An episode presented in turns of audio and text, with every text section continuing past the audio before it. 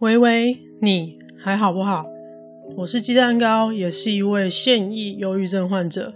在这里，小玉好不好？我会跟你聊聊一位忧郁症患者的日常，还有一些从患者的角度出发给陪伴者们的小建议。不论是你身边有被小玉乱入的人，让你手足无措，或者生病的就是你本人，希望这些经验分享能够对你有些帮助。这次要聊的是什么时候该去找精神科。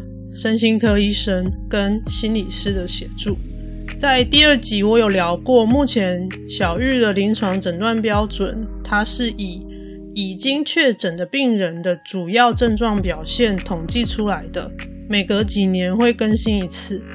也就是说，当个案的症状表现跟目前已知确诊的人越像，医生就可以下诊断，确定你是哪一种精神疾病。所以。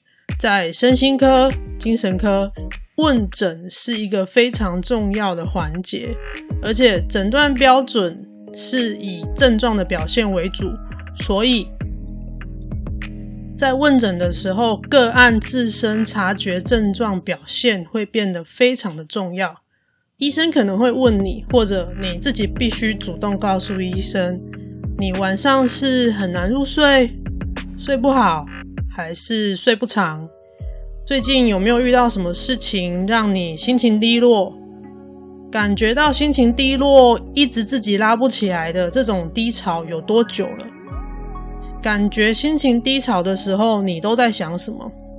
在低潮的时候，有没有特别想要做什么？以上这些情形，这些感觉。如果用临床上比较明确的用词，应该可以叫做病识感吧。病就是生病的病，识就认识的识，感感觉的感，病识感。这边我就先科普解释一下，我理解的病识感是什么。可能用词不是很精确，所以如果有专业从业人员听到觉得我的解释需要更正的话，麻烦。留言私讯或寄信告诉我，我会尽快的更正。好，科普解释一下。一般来说，从有一点不舒服到真的生病，通常一般人会身体上有一个感受上模糊的界限，就是你会感觉好像有点哪里怪怪的，或是哪里酸酸的、痛痛的，呃，喉咙怪怪的，咳嗽、发烧、流鼻水。这个时候你就会知道，诶，你可能要多喝水啦，多休息啦，或者稍微去放松啊、放空啊，呃，找人帮你按摩之类的。真的很不舒服、受不了的时候，就会去看医生。我刚刚描述的这些情境，相信你自己或是你身边的人都有很多这样子类似的经验。从你不舒服到需要去看医生，这个。过程，白话的说，就是你发现自己不舒服，发现自己生病了，需要就医，需要求助，这个感觉就叫做病识感。这个在急性的病症比较简单，比较好体会，因为它可能症状来的又急又快，然后呃，影响你的生活的程度比较大。在这边，我用现在很常见的慢性病的情境来类比。像是高血压啊、糖尿病之类的这些疾病的症状呢，往往它都是身体非常长期的变化，也就是说，它是一个从健康慢慢恶化的很长时间的过程。如果你没有固定的时间去做健康检查、监控那些数据，平常呢，你又没有多留心身体状态的变化，其实很容易就会忽略身体早就已经发出的各式各样的异常讯号，也就是临床上说的各种前期症状，以为你只要休息一下、忍耐过去就没事了。这些前期症状如果没有好好解决，或者没有控制好，慢性病就会跟着你一辈子了。它不会好，它只能控制在某一个程度，不要让它恶化，然后不要让它带来太多的并发症。对吧？现在对主流的慢性病的预防跟治疗概念大概是这样。要培养对小玉的病识感，就我个人的经验来说，跟预防高血压、糖尿病这类的慢性病有一点像，就是你一样都要平常多留意你自己的身心状态、情绪的状态，然后远离高风险的因子。如果你还不知道哪一些是小郁乱入的高风险因子或高风险族群，你可以回去听第三集哦。如果你有看过《我们与恶的距离》这一部连续剧，它其中有一集的标题就叫做“病逝感”。也这部剧已经完结很久了，所以我讲剧情应该不算暴雷的啦齁。病逝感，它那一集的主轴呢，就是在描述贾静雯演的那位女主角。抱歉，我忘记角色的名字了。总之就是贾静雯演的女主角呢，她意识到了自己的酒瘾，他需要喝很多威士忌类的很重的酒，才有办法入睡。他意识到自己的酒瘾不对劲，再来，他开始承认自己还没有走出儿子在随机杀人案件当中丧生的这件事情对他的悲伤还有遗憾。病识感这边的重点是当事人自己，他必须要是自己意识到，自己感觉到。自己愿意承认事实已经发生，而且开始寻求协助，这个就是病识感这个概念要强调的东西。很多时候，很多现象或者说症状，在别人的眼中可能看起来已经不太对劲。比如说，像我当时是脸色很差，食欲很差。但当事人可能自己没有办法感觉到这样有什么奇怪的，可能会觉得呃多休息一下就好了。但他其实持续了很长一段时间，不是只有休息就好了，或者是不愿意承认，找很多理由来说服自己一切都没事，种种种种类似这样的情况，相对来说就是我们说的比较没有病识感。那为什么病识感这么重要？因为这些不舒服、这些症状会蔓延、会变严重，会影响到你所有的生活。尤其在精神疾病的领域，它是二十四小时不间断的在侵蚀你。这是我自己的感觉，它就是每分每秒都在。攻击在侵蚀你的全部。那比起你在诊间跟医生讨论的那几分钟，你的生活的时间其实非常非常的长。所以要保持病识感，明白自己的状态，在进入诊间的那几分钟，完整的。明确的跟医生描述你的症状，我觉得是相当重要的一件事情，因为这样可以帮助医生了解你的状况，然后下正确的诊断。因为很多时候，很多精神病它会有共病的状况，这个以后再聊。我本本来想要最近的集数聊，但想聊的主题实在太多了。之后吧，就是，总之先记得，就是很多时候精神疾病它不会只有一种出现，它会携家带卷好几种一起来。这个时候，它在诊断上是会有一定的困难度的。所以，病人的病识感如果够好，能够尽量的完整，在看诊的时候。描述你的生活样貌，对于医生下正确的诊断是很重要的。因为不同的疾病，它治疗的方式跟适合使用的药物是完全不一样的。如果今天描述的不够准确，或者你隐瞒了某些病情，是很容易让医生用错药的。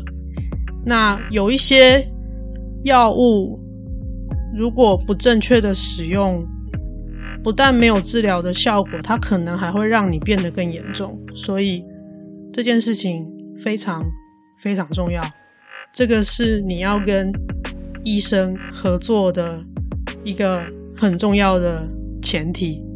至少我自己是这么觉得的。离开诊间之后，除了你要按照医嘱按时、按量吃药之外，还是要继续保持病识感，因为这件事情会给你带来两个很大的好处。至少就就我个人而言，有这两个很大的好处。第一个是可以观察自己在治疗的过程当中症状的变化，这个对医生在调整药物是很重要的资讯，因为医生需要去判断你的症状好转。是因为身体自己恢复，还是药物帮你撑住？这个是医生可以去做判断的。因为身体也有一定的恢复能力，那药物是可以帮你支撑住的。这个当中比例有多少，在你自己对你自己症状的观察，如果能够能够完整的叙述的话，对医生的判断会有很好的帮忙。这个是。算是医病合作的一环吧，我觉得。然后在第二个部分是生活的部分，就是会给当事人带来一个开始改变的动力。这个改变要加一个引号，因为我们都知道人是有惰性的，我们都会抗拒改变。保持病视感可以让当事人认知到。我知道现在这个状况不对劲，光是认知、知道不对劲这件事情，就会是带来改变的开始。你会知道该要停止这个不对劲的情况，或者你觉得，或者你知道你应该要调整。好，我前面花了一点解时间解释什么叫病识感，再回到最开头问的那个问题：什么时候该去找精神科，或者说身心科医生跟心理师？重点先讲在前面，找医生跟找心理师这两件事情是可以分开的，它也没有先后问题，没有一定要先看医生才能去找心理师。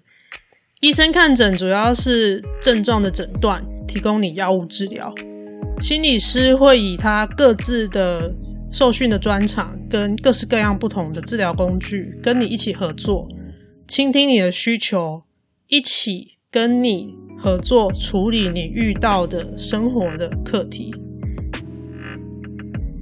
有一些诊所它会有转介系统，就是。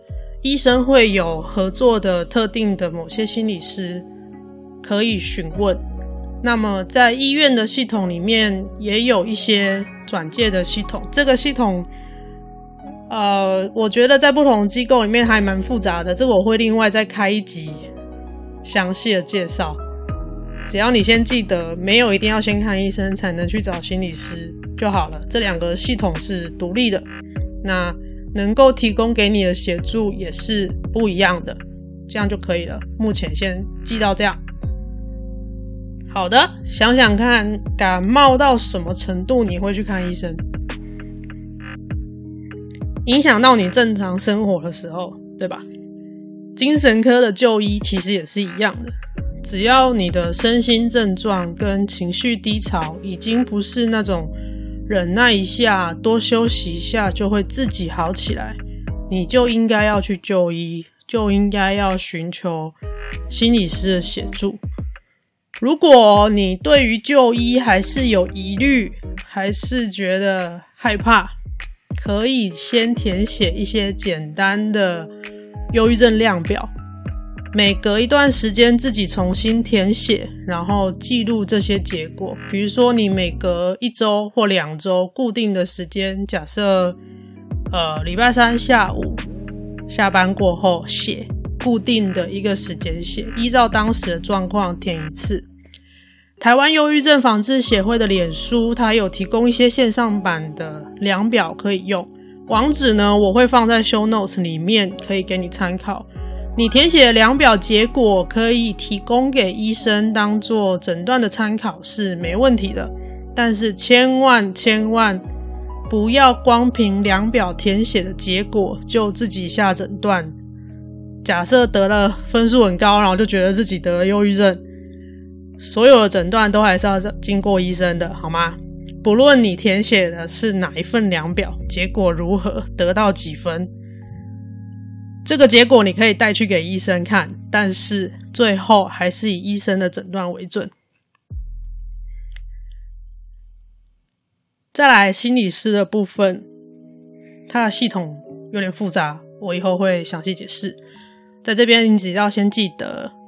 只要你觉得你在生活上、情绪上有不舒服，自己没有办法处理、解决不了，跟朋友聊了也觉得好像拉不太起来，你不需要先去看医生，得到特定的病症的诊断，就可以直接寻求心理师的智商协助。这个系统它是独立的，如果是针对特定问题的咨询。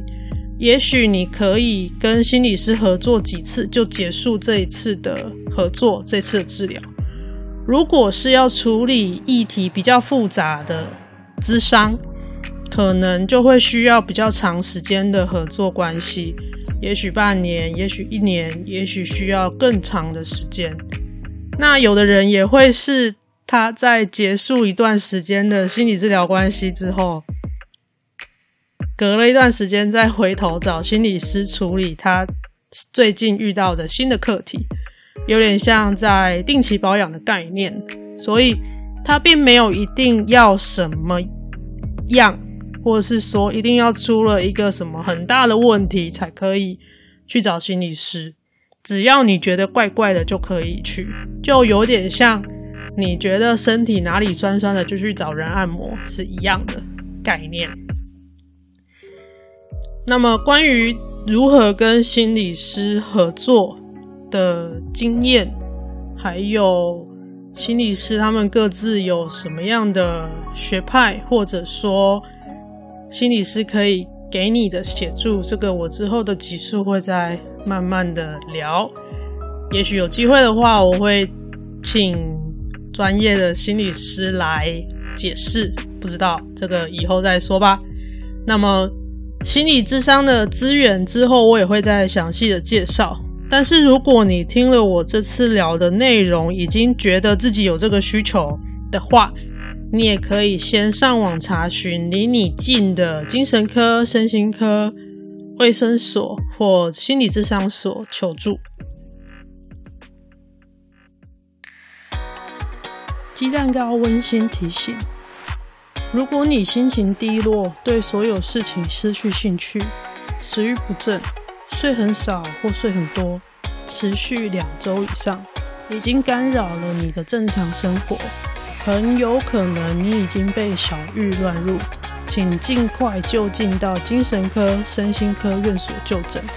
在台湾看医生已经比逛便利商店还方便了，有不舒服就要去看医生，不要拖，不要求偏方。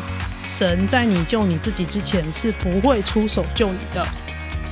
如果你感觉身边的人最近工作效率突然变差，反应变慢，突然会忘东忘西，心不在焉，讲话速度突然明显的变慢，请试着多跟他说话，保持观察。如果持续这个不对劲的状况，他很有可能已经被小玉乱入，请把他抓去看医生。